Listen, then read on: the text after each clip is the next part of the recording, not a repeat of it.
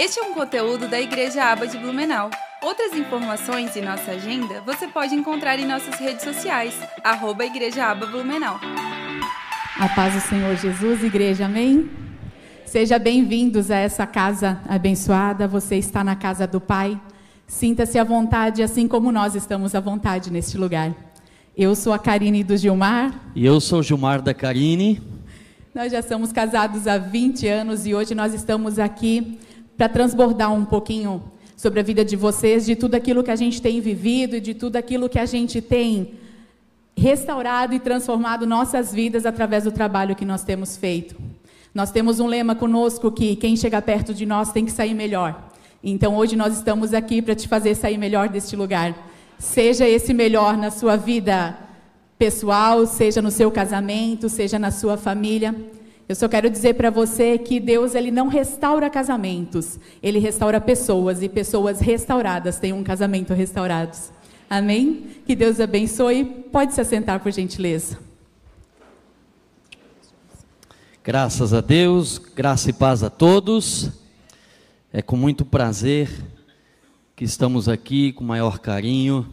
Eu agradeço pastor Haroldo, pastor Tiago, o Joe, a sua esposa, porque é como a Karine falou, né? Deus, ele tem um propósito para todas as coisas. E eu fiquei tão feliz de chegar aqui e rever alguns amigos, né? Porque faz quatro anos que nós saímos daqui e fomos para São Paulo. É, outra oportunidade a gente conta um pouquinho da nossa história, né? Hoje não vai ser isso, tá? Mas como que nós chegamos até lá? Como é que Deus levou nós até lá para trabalharmos do lado do pastor Josué Gonçalves. Hoje nós somos pastores e conselheiros do SOS Casamento, coordenadores, juntamente com o pastor Josué lá. E o pastor Josué ama essa igreja, tá? Ele já tem uma conexão aí com o pastor Haroldo, ele mandou um abraço para toda a igreja, tá? E eu quero apresentar aqui rapidamente, se você puder botar a foto aqui da minha família, é uma pequena grande família. Eu e a Karine, como ela falou, somos casados há 20 anos. Desse relacionamento saiu esse, essas duas heranças, só a primeira, pode deixar a primeira. Saiu essas duas heranças aí, né? Porque filhos são herança do Senhor, amém? A Isabelle, é, à sua esquerda aí, tem 15 anos e a Heloíse tem 11 anos. E graças a Deus, é, nós não somos uma família perfeita, gente, mas nós somos uma família feliz. Isso que é importante, né? Bom, hoje eu quero trazer aqui, quero ser breve com uma palavra sobre, quando me der essa missão sobre casamento, sobre família, é algo que eu fico muito feliz porque isso tem sido o nosso ministério. É, tem uma, uma frase muito importante que eu gosto sempre de usar, até em aconselhamento ou em qualquer outra é, é, situação, que é o seguinte: tudo o que eu não identifico, eu não modifico. Tudo o que eu não identifico, eu não modifico. Tá? Eu gostaria muito, se você puder, se você tiver aí um papel, uma caneta para ir anotando, ou até anote, anote no celular, tá? É, mas não se distraia não. Mas é importante, eu vou falar algo aqui que talvez possa virar chave sobre a sua vida, sobre o seu casamento, tá? É muito importante, queridos, nós ouvirmos aquilo que Deus tem para nos falar.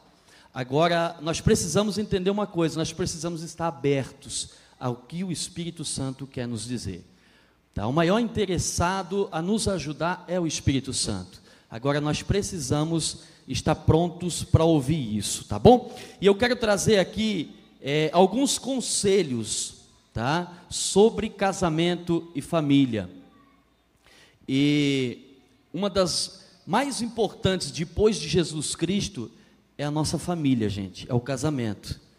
É muito importante. Por isso que hoje você vê o diabo trabalhando fortemente. Isso é desde o início da criação, o diabo vem trabalhando fortemente para destruir famílias. Porque quando o diabo destrói uma família, ele está destruindo ali uma nação, uma cidade. Ele está destruindo um bairro. Tá? Nós temos que sempre analisar dessa forma. Por quê? Porque família é algo importante, é precioso, é uma instituição divina. Então é muito sério. E você tem que compreender isso que você tendo uma família, você tem algo de muito valor com você. E você precisa aprender a realmente lidar com essa preciosidade na sua vida, tá bom? Então gostaria que você abrisse a palavra de Deus em Provérbios capítulo 24. Provérbios capítulo 24, nós vamos ler o versículo 3 e 4. Provérbios capítulo 24, versículo 3 e 4. Olha que interessante o que o sábio vai dizer para nós nessa noite aqui. Versículo 3: Com a sabedoria se edifica a casa, e com o entendimento ela se estabelece, e pelo conhecimento se encherão as câmaras de todas as riquezas preciosas e deletáveis. Amém? Feche os seus olhos, vamos orar. Papai, nós queremos te agradecer, te agradecer nessa noite por cada casal, cada vida que está nesse lugar. Espírito Santo, fala conosco através da tua palavra, Senhor. Nos ajuda nessa noite a sermos melhores. Nos ajuda, Senhor, a viver tudo aquilo que tu tens preparado para nós. Assim nós te pedimos, em nome de Jesus. Amém. Amém? Vamos lá, vou pedir a sua ajuda aí. Repete comigo aí. Sabedoria. Vamos lá, de novo. Sabedoria, entendimento e conhecimento. Então vamos entender. O primeiro conselho que nós vamos aprender aqui é, se você quiser ir anotando aí, o primeiro conselho é: você precisa aprender sobre casamento e família. É o primeiro conselho. Nós temos aqui algum médico? Levanta a mão, se tem algum médico aqui. Quanto tempo um médico estuda para ser médico? Como, pastor? No mínimo 10 anos. Quando você tirou a sua habilitação, eu já faz 21 anos atrás que eu tirei, já não me lembro mais. Mas quando a gente tirou a primeira habilitação, quem está recente aí, o que, que nós temos que fazer tudo? Hã? Pode falar, sem medo, gente. Conhecer as leis, vai ter a prova, vai ter o psicotécnico, não sei se ainda tem isso tudo, né? Tem a prova prática e o delegado vai aprovar sim ou não? E para você casar, quanto tempo você aprendeu para ser marido? Quanto tempo você ficou estudando para ser esposa? Fala para mim. Simplesmente decidiu, vamos casar? Vamos. Vai lá no cartório, marca um dia, chega lá, estão casados. Sim ou não? Olha a diferença, gente. E olha como é importante isso. Agora eu pergunto: quem aqui nasceu sabendo o que era casamento? Quando você deu os primeiros passinhos na sua vida, você já sabia o que era casamento? Não nós não sabíamos. Então nós podemos entender que casamento não vem pronto, ele se constrói. Amém? Casamento não vem pronto, ele se constrói. E pensa numa construção que nunca acaba. É o casamento. O casamento é uma construção, ele nunca para de ser construído. Nós sempre precisamos estar construindo, aprendendo sobre o que é casamento. E esse é o nosso primeiro conselho. Ei, esposa, marido, teu marido aí não veio pronto, ele está em construção.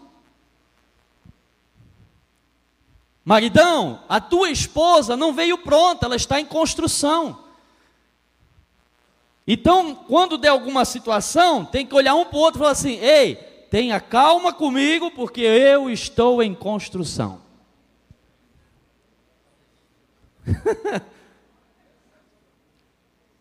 Nós estamos em construção, gente, porque não vem pronto, nós temos que construir. Como eu falei, para tantas outras coisas, e principalmente crente. Crente tem uma mania de falar assim: ó, ei, crente não namora há muito tempo, hein? Para não pecar, tem que casar. Como se o casamento fosse só para liberar o sexo.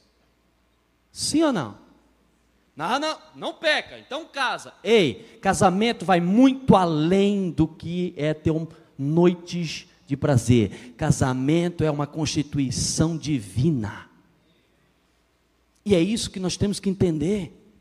É isso que nós precisamos trazer para a nossa vida. Então, se casamento não vem pronto, se constrói, então receba isso. Você está tendo o casamento que você está construindo.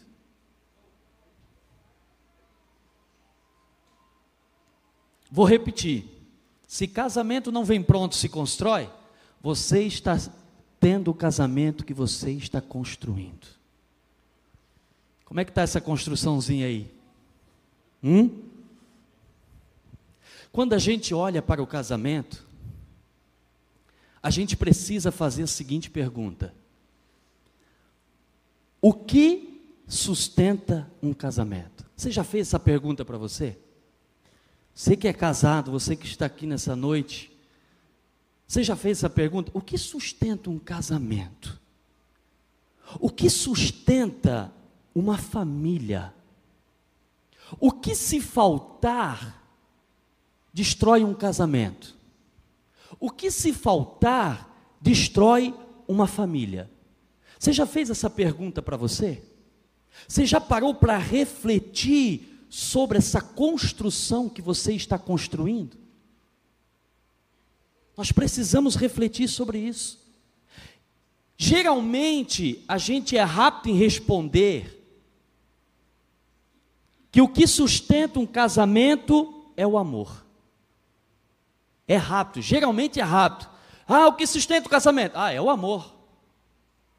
O que sustenta, o que, o que você está fazendo para manter-se casado até hoje? Ah, é o amor. Quando se acaba o amor, pastor, acabou o casamento. Hoje, muitos casais, quando se falam em divorciar, Hoje, muitos casais, quando pronunciam a palavra divórcio, é porque eles acham que o amor acabou. Se você conversar com eles, gente, a gente toda semana trabalha com casais, recebe do Brasil todo, até fora do Brasil.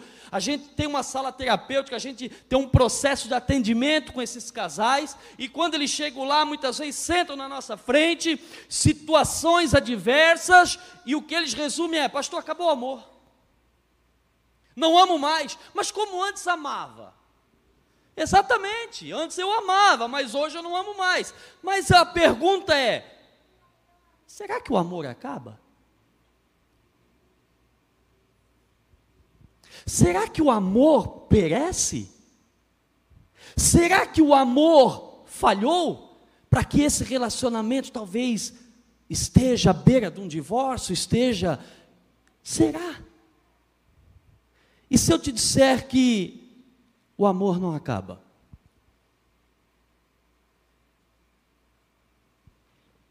Se eu disser para você que o amor não acaba, e não é palavras de afirmação minha, é Deus que fala isso.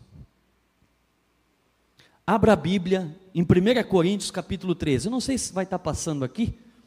1 Coríntios capítulo 13, versículo 4. Nós vamos ler do 4 ao 8 diz o seguinte: o amor é paciente, o amor é bondoso, não inveja, não se vangloria, não se orgulha, não maltrata, não procura seus interesses, não se ira facilmente, não guarda rancor.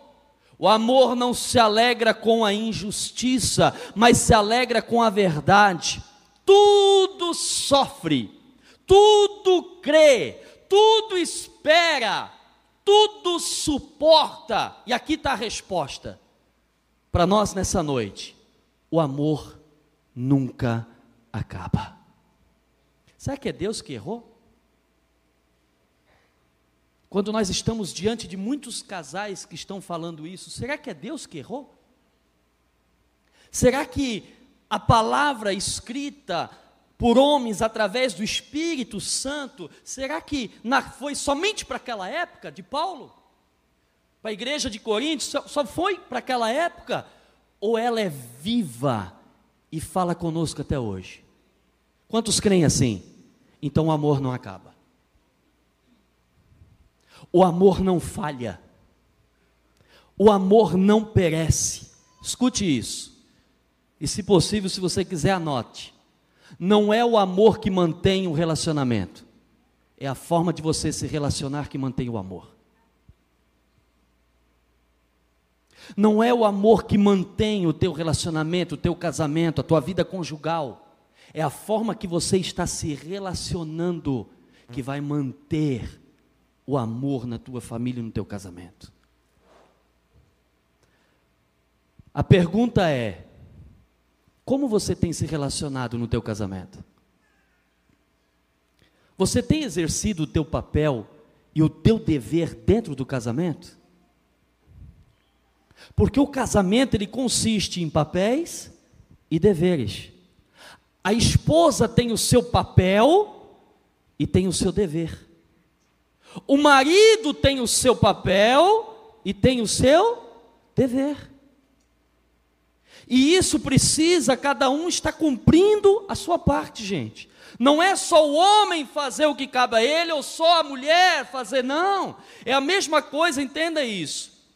Quando um, um, é, é, um, eles constroem um carro, engenheiros, mecânicos e tal, não, não entendo muito disso, mas eu quero colocar, é, fazer uma ilustração em relação a isso.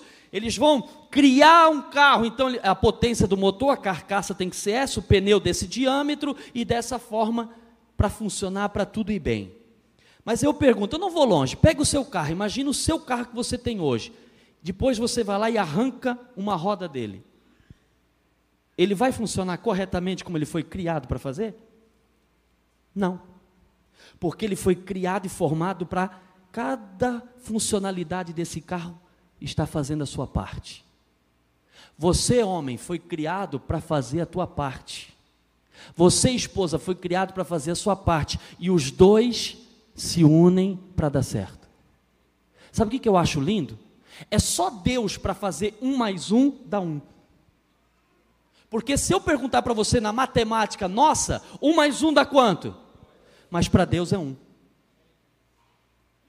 É só Deus para fazer. Queridos, agora pensa comigo, não é fácil. Eu sei que não é fácil, gente.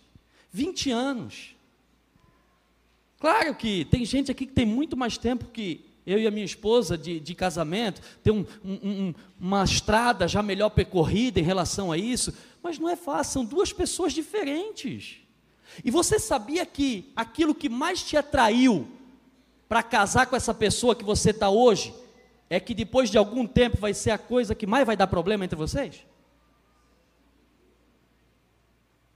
É real, gente. Nós tivemos, eu tenho, o Douglas lá, ele fala até em relação a isso, ele menciona assim, ó, que a Val se apaixonou por ele, porque ele era manso, calmo. Ela disse, meu Deus, esse homem é da minha vida não fala nada, não tem boca para nada. Aí como eu quero casar com ele? E casaram. Sabe qual é hoje uma das dificuldades que ele fala que tem? É que quando dá alguma coisa errada, ele não fala. Ela fala, pelo amor de Deus, homem, tu não vai falar nada. Abre essa boca, fala alguma coisa. Você está entendendo? Aquilo que mais te atraiu no início, talvez hoje é o que mais dá problema entre o casal. Olha, olha que coisa estranha, mas gostosa. Agora entenda uma coisa. Por que essas diferenças? Esse é que está aqui um ponto importante no casamento. Nós, seres humanos, temos que aprender a viver o que é casamento. Sabe por quê? Porque se nós não aprendemos a viver o que é casamento, nós vamos nos separar por causa das diferenças. Só que Deus não fez todo mundo igual. Ele fez diferença, sabe para quê? Para um completar o outro. Essa pessoa que está do seu lado é para completar você. Agora nós precisamos saber usar isso. Aquilo que falta em mim, tem na minha esposa. E aquilo que falta nela, tem em mim. Aí tem que saber completar. O que não pode é distanciar. Então, o sábio, está nos dando aqui um conselho muito importante. Nós precisamos buscar sabedoria. Nós precisamos buscar conhecimento. Nós precisamos buscar entendimento. E eu vou dizer uma coisa para você, sem medo de errar, gente. sem medo de errar, eu vou dizer uma coisa para vocês. Quando nós estamos diante de qualquer dificuldade de um relacionamento, não é o amor que falta. Quando você começa a cavar, quando você vai até a raiz daquilo que está acontecendo, você vai descobrir duas coisas importantes dentro desse relacionamento que está levando o casal a brigas, a separações, a distanciamento. Se chama ignorância e orgulho. E agora a lenha vai pegar. É sério. Isso são duas coisas. Isso aqui é o problema do casamento. É por não saber o que é casamento, é por não saber o papel e o dever de cada um, que muitos casais hoje estão vivendo uma guerra dentro de casa. Muitos casais hoje têm a mania de dizer assim: é incompatibilidade de gênero, pastor. Não dá certo, não. Pastor, eu penso A, ela pensa B. Olha que delícia isso. Mas o problema é que o pastor José sempre fala assim: ó, você quer casar e não quer ter problema? Casa com um cachorro. Porque o cachorro, você briga com ele, deixa ele sem comer, mas quando você chega em casa, ele abandona o rabo toda a vida para você. E casamento é diferente, gente. E o que nós estamos vivendo hoje é isso. Quem aqui que compra algum equipamento eletrônico e lê o manual antes de usar? Levanta a mão. Dá para contar.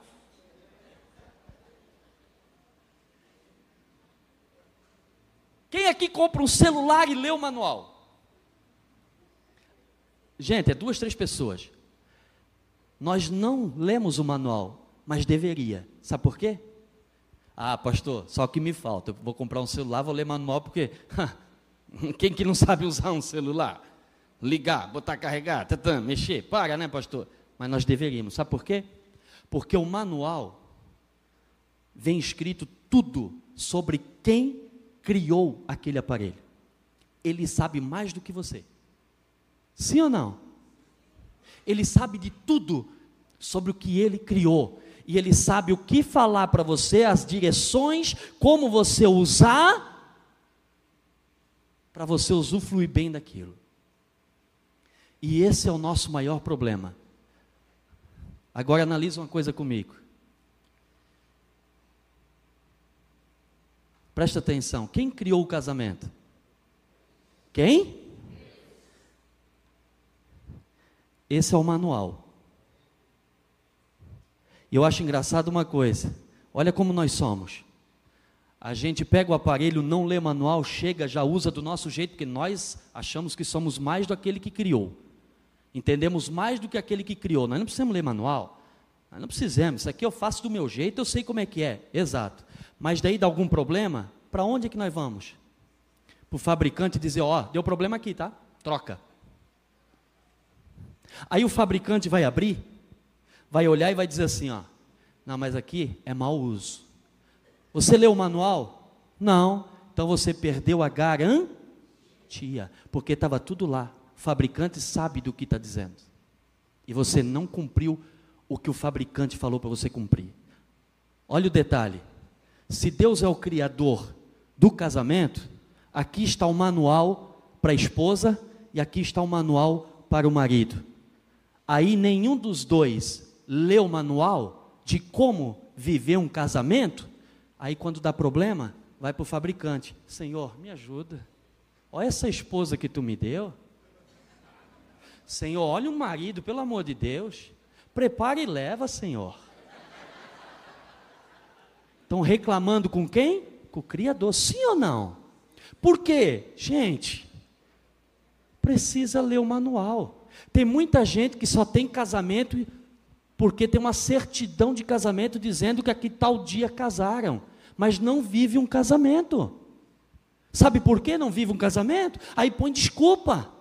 Aí vive na ignorância, aí vive no orgulho. O que está faltando é ler o manual e viver aquilo que o fabricante está dizendo para nós vivermos. Essa é a diferença. Então nós precisamos aprender sobre casamento e sobre família.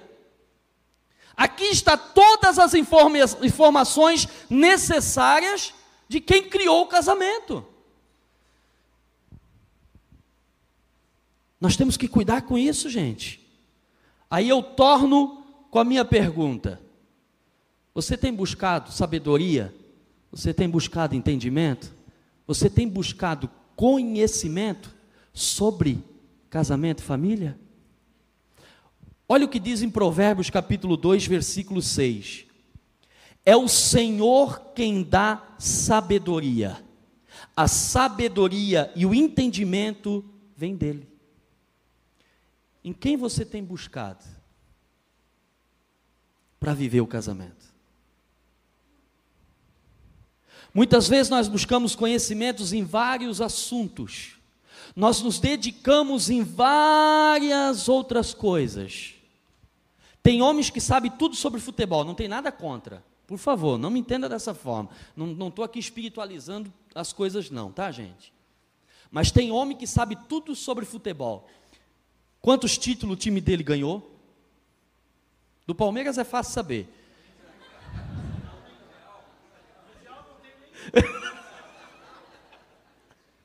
Desculpa os palmeirenses, mas essa não podia perder, né? Vamos lá sabe tudo. Pergunta para ele, irmão, qual time? Ah, eu sou esse. E, e quantos títulos tem tal título, tal ano? Tem tanto jogador, o jogador é esse, esse, esse, esse, esse, o reserva é esse, esse, esse, esse, esse, o técnico é esse, sabe tudo. Aí pergunta para a esposa, a esposa sabe tudo, a mulher sabe tudo sobre bolsa e sapato. É marca, é isso, é valor. Aí ela já olha, hum, essa aí é falsa. Conheço. Hum, essa aí é boa. Essa aí, uma bolsa dessa aí vale muito. Tem mulher que sabe tudo sobre bolsa e sapato. Mas daí eu pergunto: quantos livros o casal já leu sobre casamento?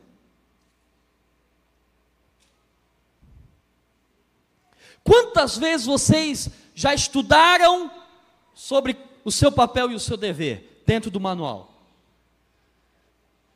Não tem como reclamar diante do fabricante se você não cumpre a tua parte.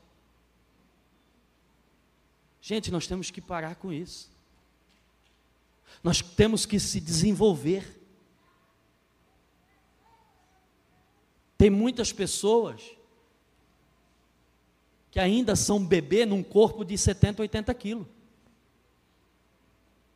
Porque não está lendo o manual. Porque não se interessa em aprender o que é casamento, como viver, como é que eu faço a minha parte? Como é que eu me dedico? Ah, pastor, já fiz. Mas a minha esposa não corresponde. Ah, pastor, já fiz. Mas o meu marido não vai atrás, aí eu cansei. Mas a pergunta é: quantos livros você já leu sobre casamento? Aí tem alguns que falam assim, pastor, mas não gosto de ler, não. Aqui não tem ninguém, graças a Deus. Mas tem gente que fala isso. Aí eu vou dizer uma frase aqui para você. Quem não lê porque não quer é pouco diferente de quem não lê porque não sabe.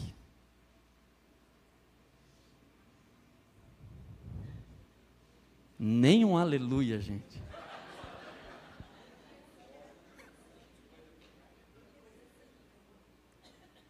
Quem não lê porque não quer é pouco diferente daquele que não lê porque não sabe.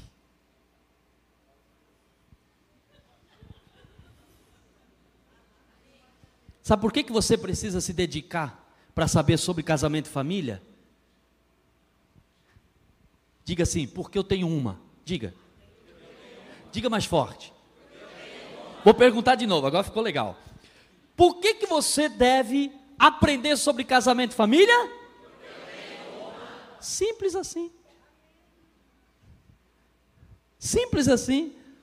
Você está num barco chamado casamento.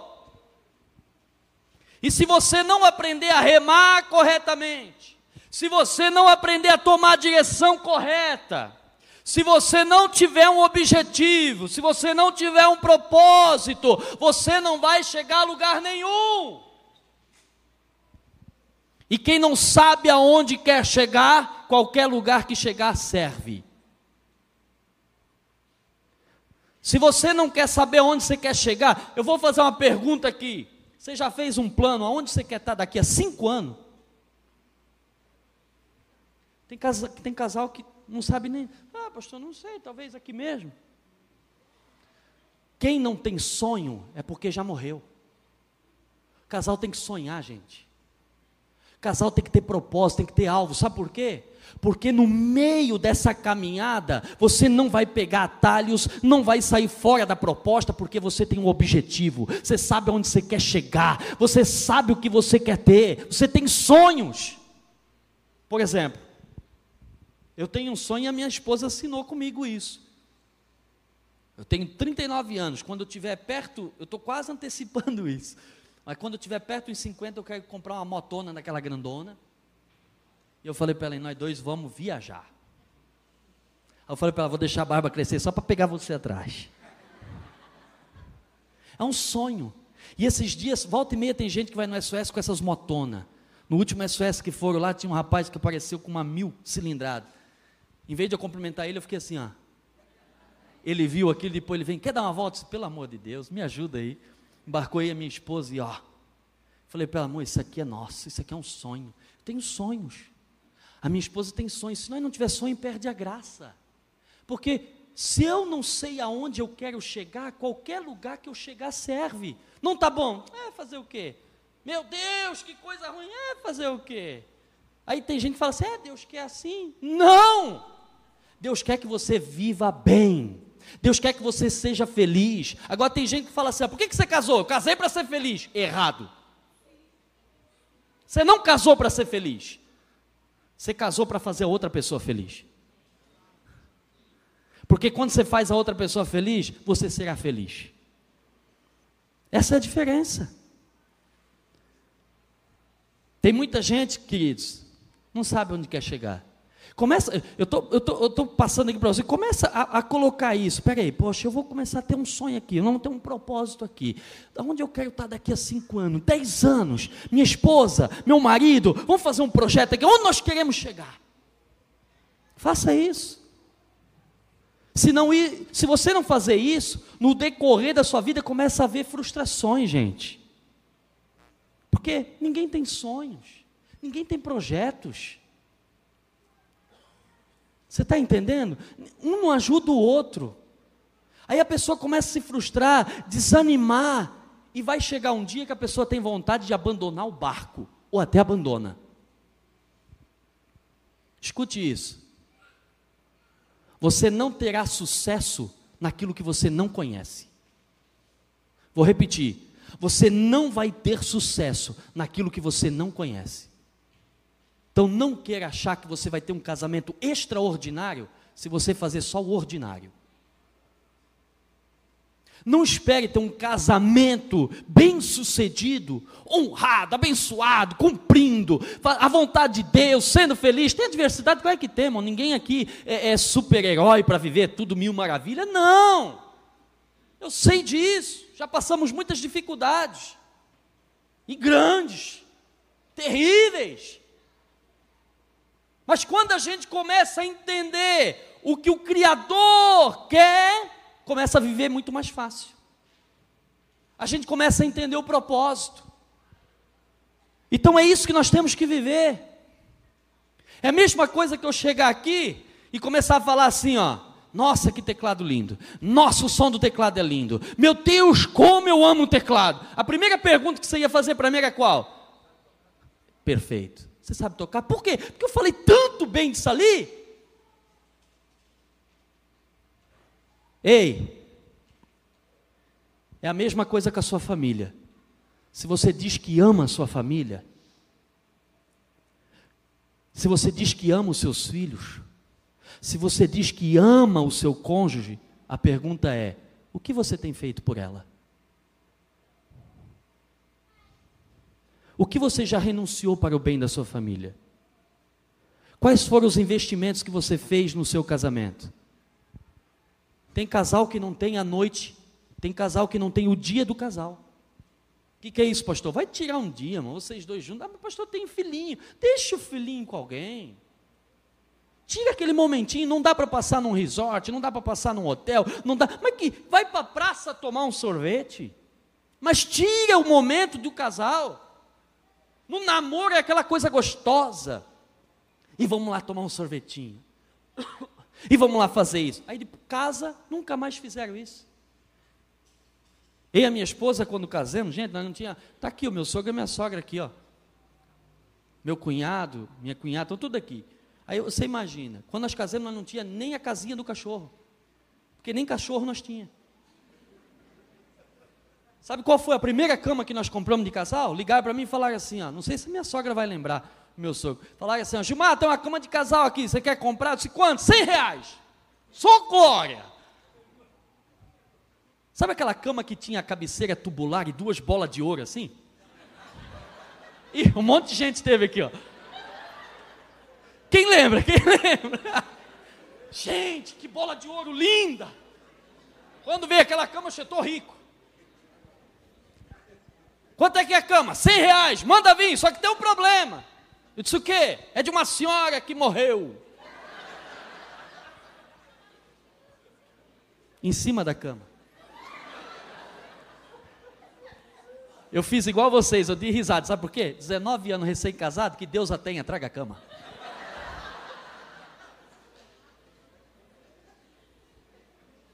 E assim começamos, gente. Eu estava no exército no primeiro ano, meu sogro ganhou mais um filho para sustentar. Não ganhava nem para o sal lá. Imagina sustentar minha esposa. nem pão com bolinho. Lá em frente, o Tunga, tem uma lanchonete que vende um pão com bolinho e aquela maionese caseira. Eu e a minha esposa ia lá no começo, nós não tínhamos dinheiro para comprar um cada um. Mas nós ia lá, sentava e falava assim, vem um pão com bolinho racha no meio. Você quer um suco? Não, não, só o pão com bolinho. Não tinha dinheiro. Sentava nós dois lá, um tubo de maionese.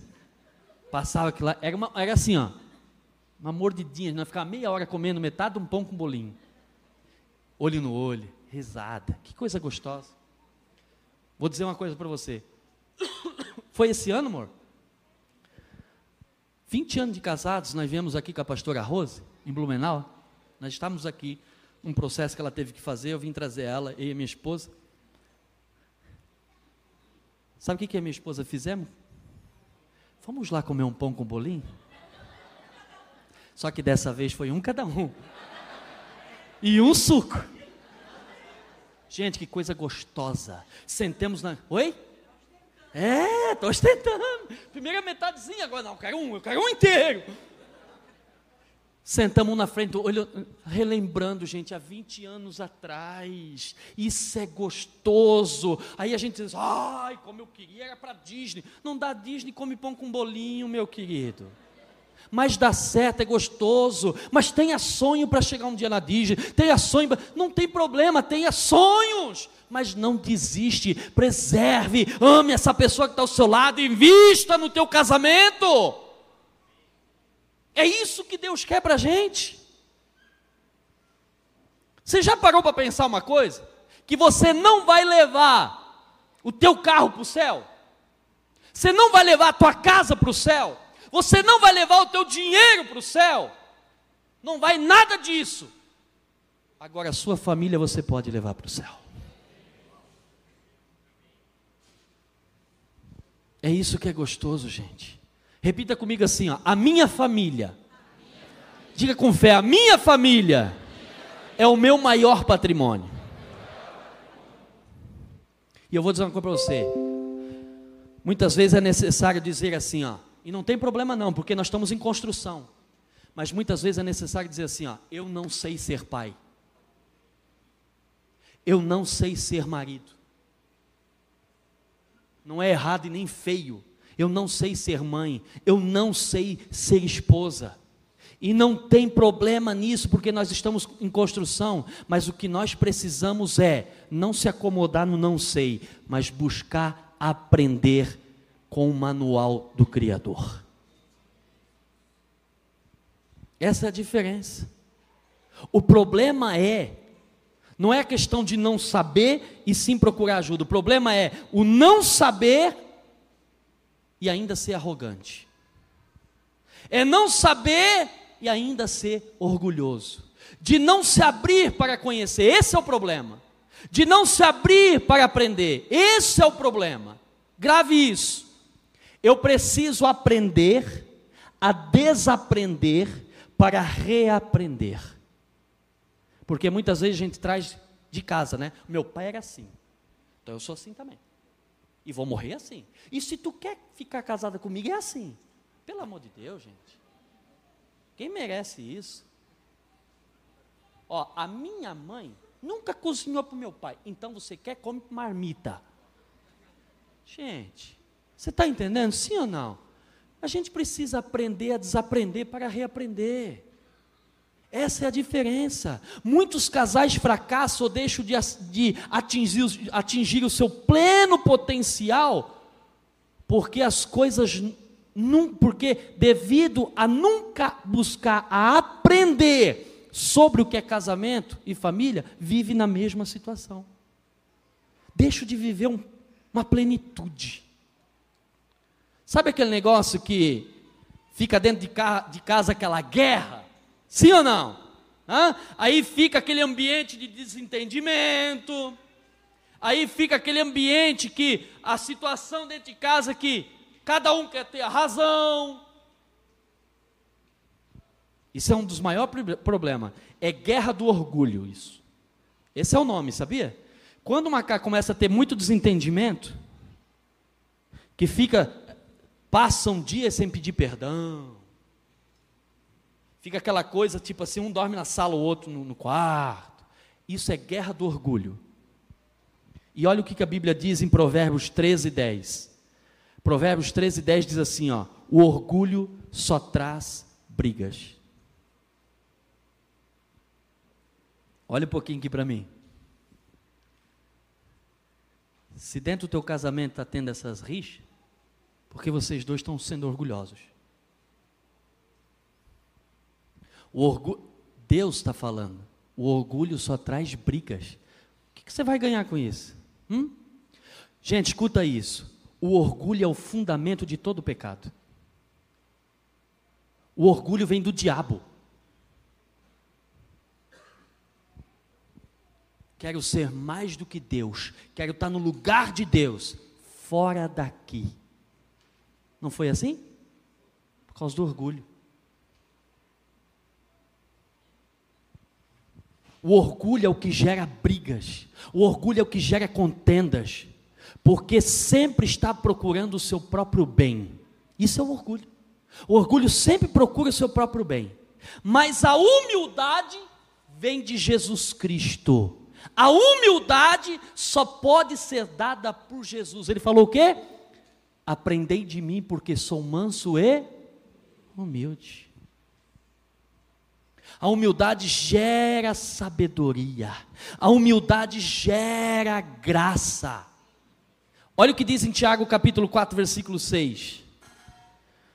Deus resiste aos soberbos, aos orgulhosos. Olha aqui um pouquinho. Sabe o que quer dizer essa palavra resiste no original? A pessoa quer se chegar a Deus, Deus põe a mão e não deixa ela se aproximar dele. O orgulhoso quer vir, né? Deus faz isso aqui, ó. Deus não, tá aqui, ó. Deus resiste, não deixa se aproximar, porque é orgulhoso. Está aqui, ó. Mas na, na continuação ele diz o quê? Mas Deus dá graça aos. Porque o orgulhoso vem assim para Deus. Aí Deus faz isso aqui, ó. Agora o humilde vem assim. Você está entendendo? Essa é a diferença, gente. Escute isso, grave isso. O orgulho alimenta o eu, mas a humildade gera o nós. O orgulho alimenta o eu, mas a humildade gera o nós. O que, que é isso, pastor? A partir do momento que eu casei, a partir do momento que você casou, você se tornou uma carne só com seu cônjuge. Não é mais eu, e sim nós. Não é mais meu carro, minha casa, meu dinheiro. Se você casou agora o quê? Nossa casa, nosso carro, nosso dinheiro. Uhum. Amém? O orgulho sempre traz, quer trazer para o seu eu o seu bem-estar. Essa é a diferença, gente. Eu quero deixar um conselho aqui para vocês. Repita comigo assim: ó, melhor é ser feliz do que ter razão. Grave isso. Melhor é ser feliz do que ter razão. Gente, eu vou contar uma historinha para vocês. Uma vez o um casal, o homem cansado do trabalho, a esposa empolgada em casa, falou assim: Hoje eu vou fazer o feijão que o meu marido ama. E ela começou a preparar o feijão, e daqui a pouco o meu marido vai chegar. E aí o marido chegou, foi tomar um banho, ela preparou aquela mesa posta, bonita, botou o feijão, o prato que ele mais gostava. Ele sentou na mesa, ela serviu feijão, arroz, salada. Ele pegou, hum, ela assim, toda empolgada, feliz. E aí, meu irmão, como é que tá? Feijão tá duro. Ela olhou para ele e disse assim: Não, não tá. Ele comendo, disse, não, feijão tá duro. Não, querido, não tá. Eu experimentei. Eu estou falando que o feijão tá duro. Aí ela, eu estou dizendo que não tá. O feijão tá duro. Não tá. Ele, pá! Deu um tapa na cara dela. Abaixou a cabeça, começou a chorar. Pegou e foi para a casa da mãe dela. Aquela noite, aquele homem ficou pensativo, que burrada que eu fiz. Deus do céu. Nem trabalhou, no outro dia acordou, ligou, querido, eu vou aí te buscar. Chegou com o carro, foi lá, ela já estava vindo na porta, embarcaram os dois dentro do carro, estava voltando para casa. Aí ele assim, querida, como eu fui criança ontem, fui um babaca. Como é que eu fiz aquilo com você? Porque eu, eu não dormi a noite, querida. Meu Deus, por que, que eu fiz isso? Só porque o feijão estava duro. Ela olhou para ele e disse: Não estava. Começou tudo de novo. Diga comigo assim: olhe para a pessoa do seu lado e diga assim, ó, por cônjuge. A partir de hoje, eu decido ser feliz. É melhor do que ter razão, gente. Sabia, eu e minha esposa usamos isso. Quando o negócio começa meio dar um, dar um negocinho, às vezes, melhor ser feliz que ter razão. Às vezes é ela que fala. E assim, é verdade. Porque se começa, sabe por que a gente sempre quer ter razão? Por causa do nosso orgulho. Porque o orgulho sempre procura o nosso bem-estar. Mas só pensa em um. A humildade gera um nós. Espera aí. Por que, que eu vou temar isso? Para machucar minha esposa. Porque se eu machuco ela, eu estou me machucando. A humildade faz isso. O orgulho é o quê? Vou provar para ela que ela está errada e acabou. Quem é o certo sou eu, vou até o final. Isso é orgulho, gente. Só que o orgulho fere, o orgulho derruba, o orgulho mata. Tem muitos casais que procuram, tem muito casamento que os dois estão procurando ter razão, né? Aí fica aquele cabo de guerra. Só que os dois estão se machucando. Isso tem que parar, gente. É melhor ser feliz do que ter. Quando começar a lenha querer pegar fogo em casa, olha e diga assim: ó, melhor ser feliz do que ter razão. Já vai dar uma amenizada, pode ter certeza, irmão. Isso ajuda lá em casa. Queridos, preste atenção numa coisa. Então nós podemos entender que não é o amor. Gente, o irmão do 10 minutos não chegou ainda? Eu não sei, eu, eu esqueci. Ah? Pode ir? Quanto? Uma hora e meia ainda? Então não é o amor pela sua esposa ou sua, pelo seu esposo que está acabando, certo? Porque o amor nunca, o amor nunca e nunca vai acabar. Sabe por quê? Em 1 João capítulo 4 dá a resposta para mim para você. 1 João capítulo 4, versículo 7 e 8 diz assim: ó, Amados, amemo-nos uns aos outros, porque o amor procede de. E todo aquele que ama é nascido de. E conhece a. Oito. Aquele que não ama não conhece a Deus, pois Deus é. Amor. Repita comigo: amor nunca acaba. Através do Espírito Santo, Paulo está revelando para mim, para você, 1 Coríntios capítulo 13, de 4 a 8, ele está falando da natureza de Deus, revelando quem é Deus quando ele fala aquele texto do amor. Agora entenda uma coisa: se nós lemos isso aqui, que o amor nunca acaba, nunca falha, nunca perece, o que está acabando, para muitos casais está vivendo assim, desconectados, a ponto de uma separação, vivendo só abaixo de brigas, contendas. Escute isso: o que está acabando primeiro é o teu relacionamento com Deus. Isso sim está fazendo com que você não consiga cumprir o teu papel e o teu dever dentro do teu casamento. E aí começa o afastamento de Deus. Eu quero fazer rapidamente para encerrar aqui. Pega para mim ali, meu amor. Eu preciso de um casal voluntário que subisse aqui. Pode vir. Ih. Traz aqui. Vem cá, Wanda. Eu conheço já você. Vem cá. Wanda e Adé. Vem cá, por favor. Pode ser? Então sobe aqui. Já que ninguém se habilitou, né? Esse casal é um casal de amigo nosso. Preste atenção. Vou fazer aqui rapidamente, por causa do tempo, para nós ir para o final. Segura uma ponta, segura firme, e você fica aqui de frente um para o outro assim. Isso. Gruda vocês dois um no outro, por favor, de frente. Isso. Segura bem. Espera o comando. Preste atenção. Isso aqui é o plano original de Deus para o casamento. Tá? Agora, tem situações que acontecem que vão afastando o casal um do outro.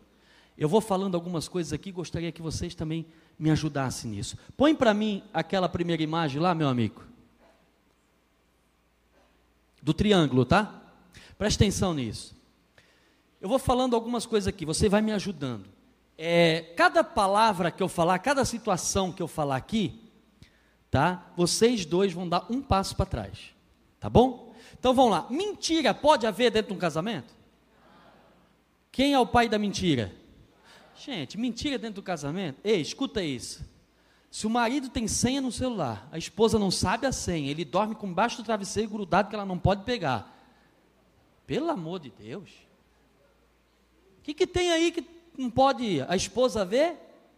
O que, que tem ali que o marido não pode ver? A esposa que vai comprar coisa e não fala para o marido. Deixa lá dentro do guarda-roupa escondidinho, daqui a pouco ela aparece toda prozona. Ele olha assim e diz: tem alguma coisa diferente. Tem, meu amor? Tem. Aí eu comprei. É, é, foi quando? Um mês atrás já. Já está pago, já está pago, já está pago. Gente, mentira. Pode haver? Então me ajuda com o que mais que não pode haver aí? O que mais que separa, vai distanciando um casal do outro? O que mais? Me ajuda, gente. Hã? Orgulho, vamos lá, nós falamos aqui. Que mais? Hã? Falsidade, pode haver falsidade? Não. Que mais? Falta de respeito. Vamos lá, esse passinho está curtinho, né? Dá passo mais grande aí. Vamos lá, que mais? Hã? Falta de transparência, gente. Vamos lá, que mais? Hã? Falta de. Gente, eu vou dizer uma coisa para vocês. 90% dos casais que chegam no SOS Casamento tem problema de comunicação. Você sabia disso? Que mais?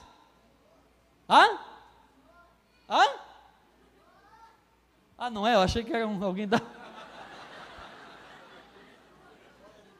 Falta de perdão. Não perdoou? Hum, não. Fez? Ah, vai pagar. Sabia, o pastor Josué sempre conta uma história lá. Sabia que um, tinha um casal que uma vez ficou seis meses sem se falar por causa de um sabonete? É sério, gente? Gente, tem cada história que vocês ficam abismados. Seis meses sem se falar.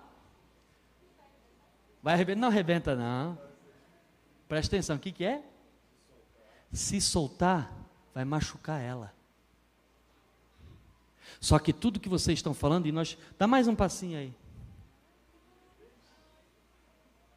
É assim que vive, ó. Medo, apreensivo. Sabe por quê? Estão afastados um do outro.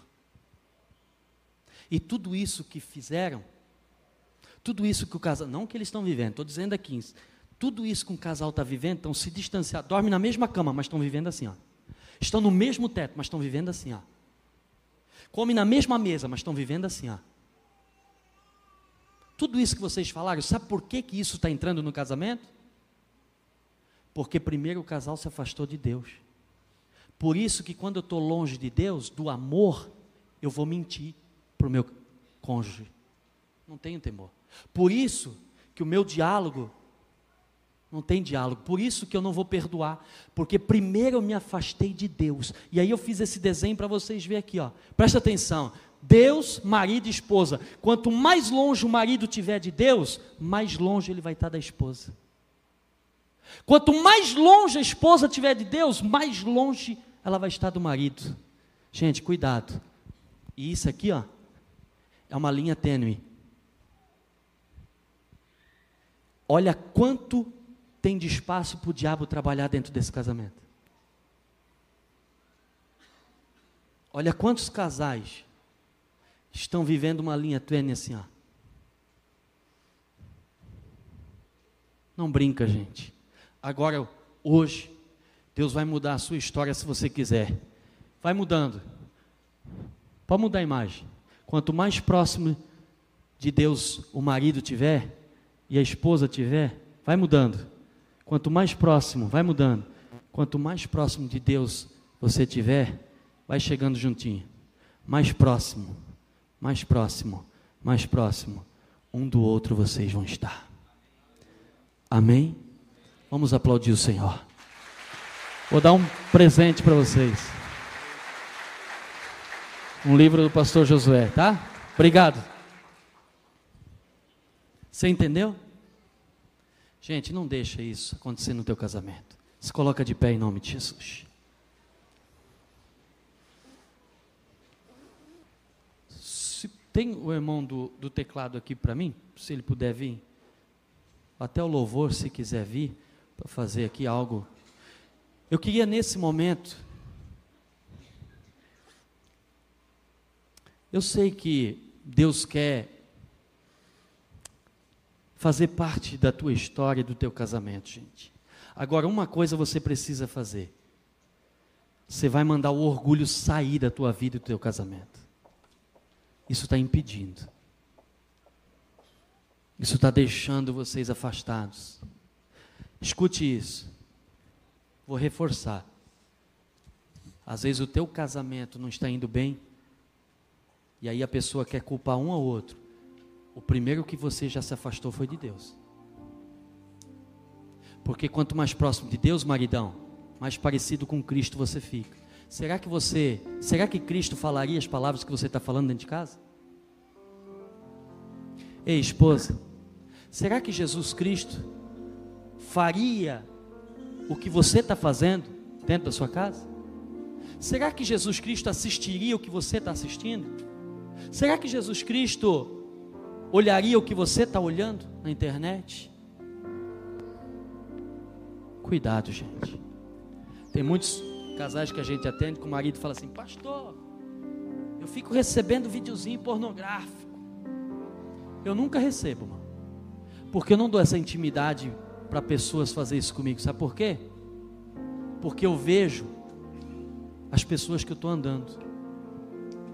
Muitas vezes você precisa começar a mudar o teu ciclo de amizade para sarar o teu casamento.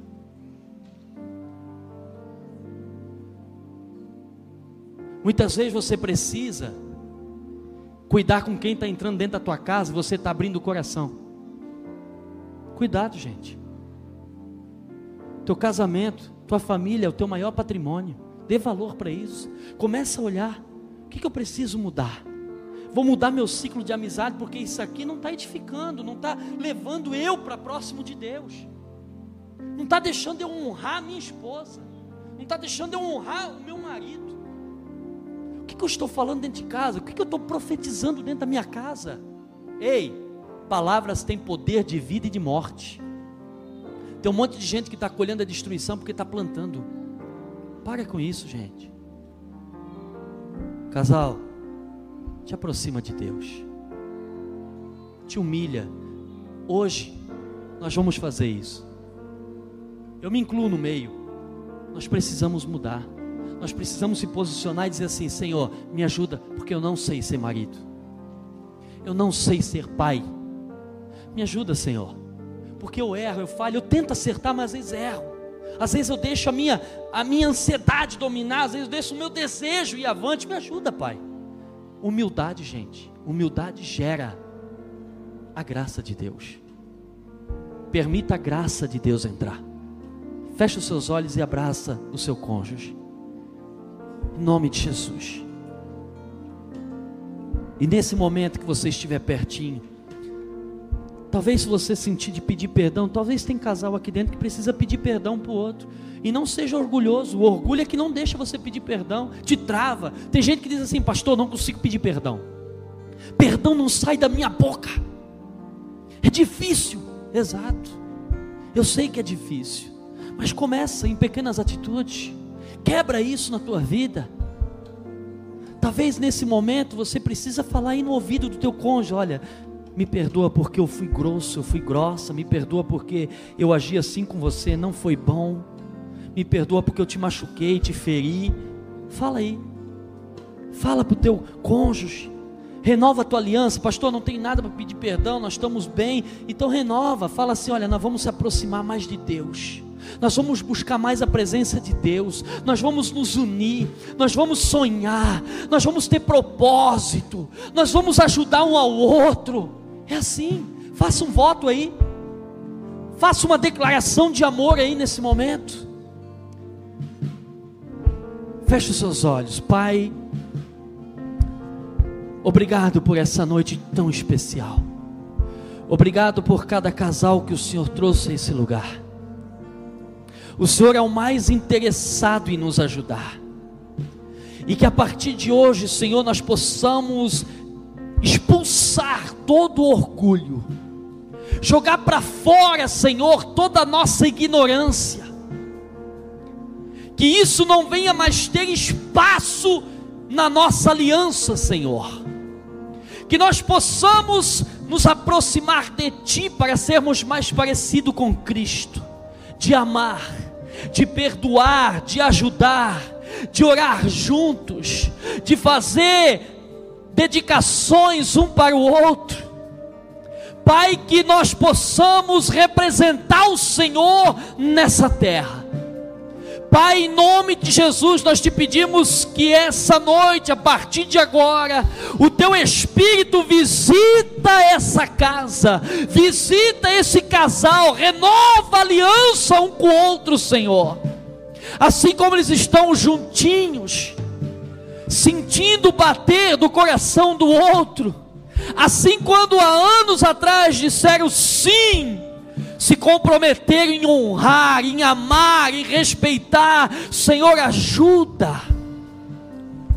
Senhor, ajuda esse homem a ser o pai. Ajuda esse homem a ser o marido. Ajuda essa mulher a ser a mãe. Ajuda essa mulher a ser esposa. Como o Senhor quer. Que nós possamos, Senhor, ler a tua palavra. Buscar sabedoria buscar conhecimento, buscar entendimento sobre casamento, sobre família, sobre aquilo que o Senhor constituiu, sobre aquilo que o Senhor criou, que nós possamos viver dias nessa terra,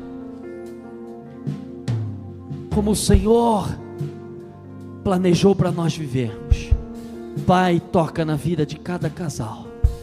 E assim eu quero te agradecer, Senhor muito obrigado, porque eu tenho certeza que a partir de hoje, cada casal que está tomando a sua posição, a decisão, porque decisão decide, decisão decide a nossa história, decisão decide a nossa vida, decisão decide o nosso caminho. Que a partir de hoje, cada um de nós possamos decidir e nos aproximar mais de Ti, para vivermos como um verdadeiro casal e representarmos o Senhor nessa terra, em nome de Jesus. Amém. Vamos aplaudir o Senhor bem forte, em nome de Jesus. Este é um conteúdo da Igreja Aba de Blumenau e para acessar em vídeo é só procurar em nosso canal do YouTube. Outras informações e nossa agenda você pode encontrar em nossas redes sociais, arroba Igreja Aba Blumenau. Que Deus te abençoe!